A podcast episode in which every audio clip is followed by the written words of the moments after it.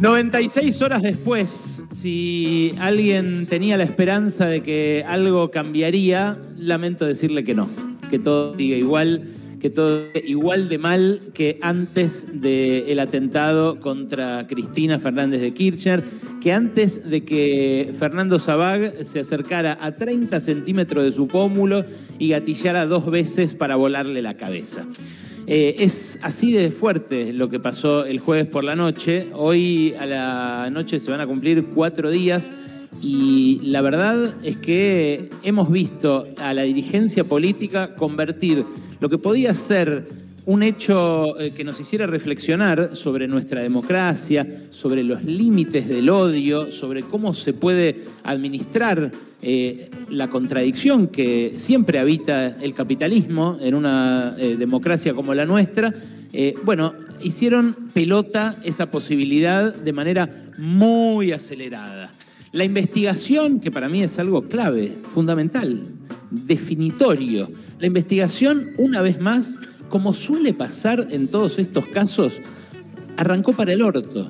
Pero no, no para el orto, arrancó lo peor, de la peor manera en la que podría haber arrancado, que es con el reseteo del celular del tipo al cual ahora se empieza a sospechar que ayudaron otras personas a perpetrar un atentado que de vuelta, y lo digo por si hay alguien escuchando que eh, lo piense en términos de la grieta, un atentado contra un vicepresidente o una vicepresidenta en ejercicio, un atentado contra la persona que más adhesiones eh, concita políticamente en un país, es un atentado contra todos nosotros.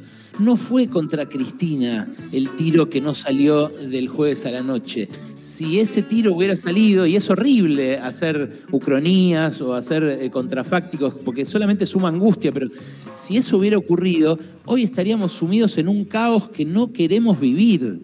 Claramente no queremos vivir en un país en el cual haya gente clamando venganza, haya eh, gente destruyendo eh, lugares simplemente por la ira que genera una cosa así, otra gente culpando a esa otra. Bueno, eso, eso eh, nos debió haber hecho reflexionar como sociedad durante todo el fin de semana. Y yo con lo que me encontré es con que a familiares a los cuales les hablé el fin de semana, eh, me preguntaban, ¿cómo estás? Y yo les decía, y la verdad que preocupado, algo consternado.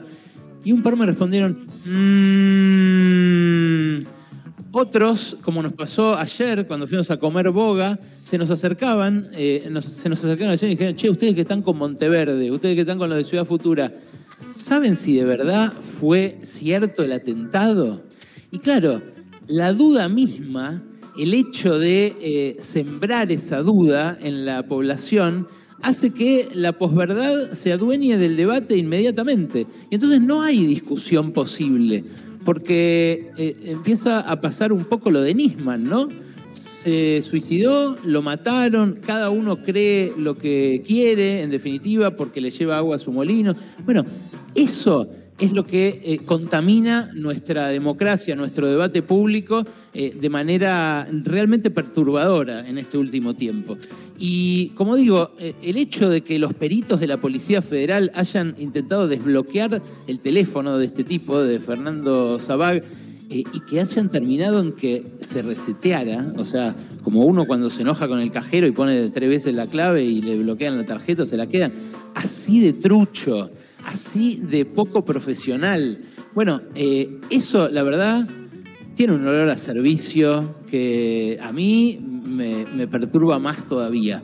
Eh, los intentos de los federales van a seguir hoy, eh, a pesar de que pueden haber arruinado un elemento clave de la investigación. La jueza Capuchetti, que nada, es la única jueza federal de Comodoro Pi que nombró Mauricio Macri durante su presidencia, el fiscal Carlos Rivo, lo que intervino, son toda gente que tiene en sus manos una responsabilidad gigantesca, igual que el ministro de Seguridad, Aníbal Fernández, que hizo bien en poner a disposición la renuncia, no solo por la investigación, sino también por cómo obró la custodia el jueves por la noche ahí en Juncal, Uruguay. Bueno, son eh, episodios vergonzantes que eh, la verdad 96 horas después me hacen pensar posta, que todo sigue igual. A eso se le sumó la sesión especial en el Congreso.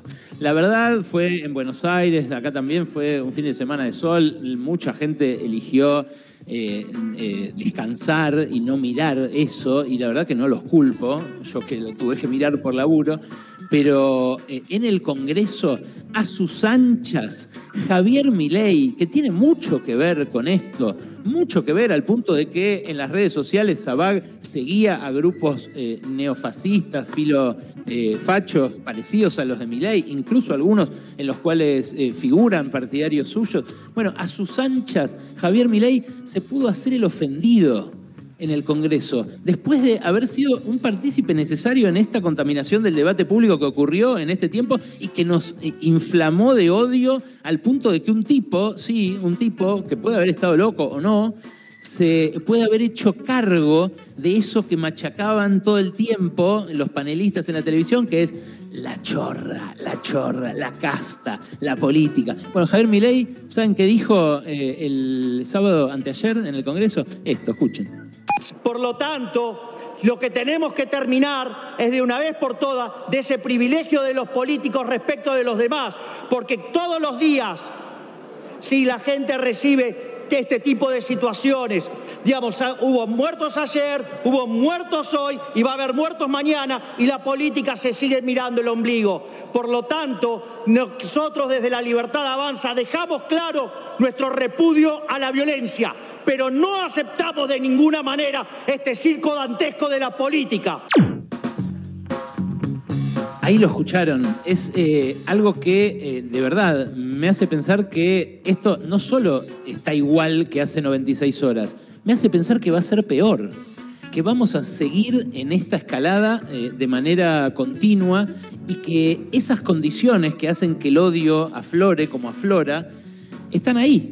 Porque la verdad que es cierto, se puede hacer como el oficialismo, apuntar solamente a los discursos de odio, pero también se puede reparar en que las condiciones de vida eh, en este capitalismo del siglo XXI son cada vez más invivibles y que eso es lo que también acicatea un odio sobre el cual se reflexiona solo superficialmente cuando uno analiza el discurso. Claro, mi ley es el emergente, está clarísimo que mi ley direcciona ese, esa bronca que genera tener que laburar 14 horas, no tener los derechos que teníamos hace una generación, saber que no vamos a acceder a la vivienda propia, saber que eh, no estamos dándole respuestas a la mitad de los pibes de nuestro país, que no le estamos dando futuro a la mitad de los chicos que viven en Argentina. Bueno, él direcciona esa bronca hacia el lugar eh, opuesto al que debería estar direccionada, porque eh, los que amplifican y generan los discursos de odio eh, son los que defienden a los megamillonarios que se están quedando con todo lo que antes era nuestro.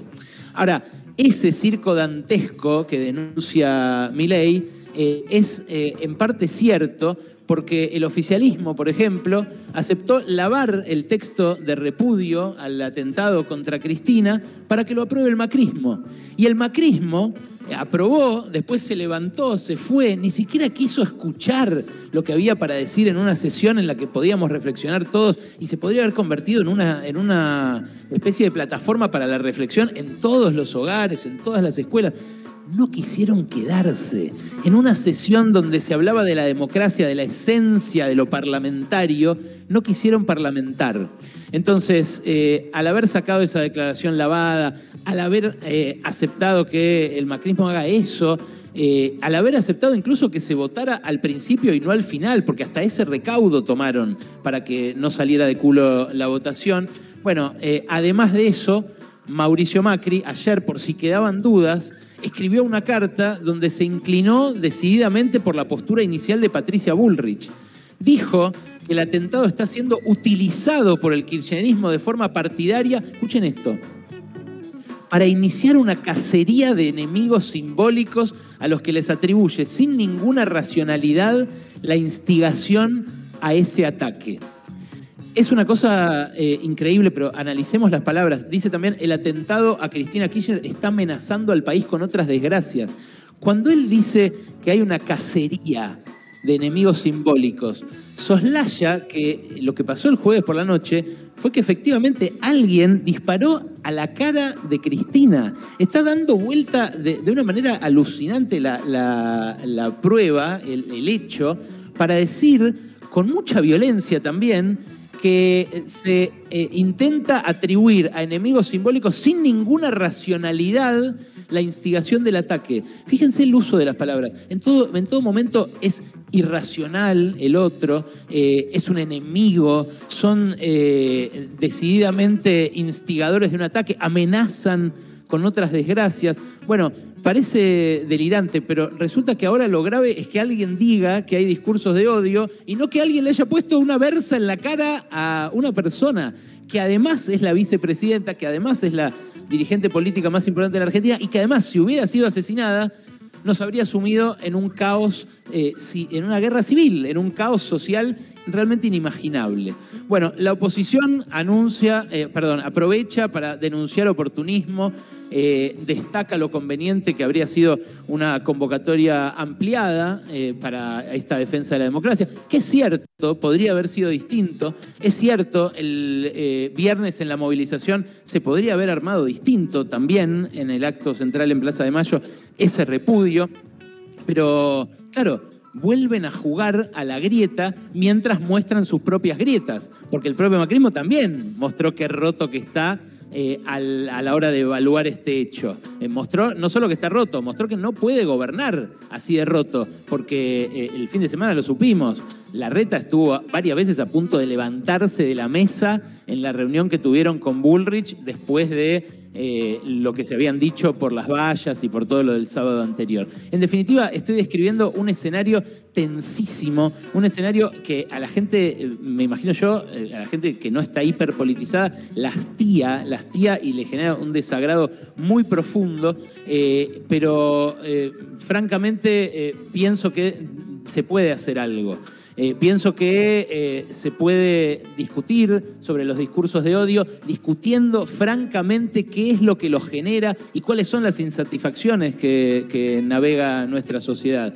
No sé si es buena idea un proyecto de ley eh, para combatirlos así en los papeles simplemente, y no sé tampoco si el oficialismo está en condiciones éticas de plantear un proyecto de ley como planteó, por ejemplo, Victoria Donda para regular desde el Estado eh, esos discursos de odio. Obviamente la oposición no lo está, porque Mauricio Macri alimentó esos discursos deliberadamente y eh, incluso lo confesó este fin de semana cuando el macrismo pidió sacar la parte de los discursos de odio de la declaración de repudio de la Cámara de Diputados. Eh, la cuestión no pasa eh, por impugnar eso desde, desde una, supuesta autoridad, no, no, es un problema de ser sommeliers de cómo se habla en los medios, se trata de hablar de qué es lo que genera esa insatisfacción y por qué la derecha la está usufructuando como la está usufructuando, no solamente acá, en todo el mundo. Bueno, acá tiene una manifestación muy clara y tuvo un emergente muy claro el jueves por la noche en esa bala que no salió. Eh, nosotros, eh, fuera de eso, tenemos que seguir defendiendo la democracia y tenemos, me parece, especialmente que combatir el fascismo. No sé cómo, no tengo la receta. Estamos en un lugar justamente eh, donde se discute política, donde se hace política, acá en Rosario. Está buenísimo poder compartir eh, con ustedes eh, esta incertidumbre. Es una incertidumbre que creo yo nos va a acompañar lamentablemente por un tiempo, pero les confieso, creía que hoy íbamos a estar en otra situación. Yo también creía que de la pandemia salíamos mejores, fui de esos boludos. Eh, pero hoy, lamentablemente, 96 horas después, estamos igual, igual de mal. Pasaron cosas.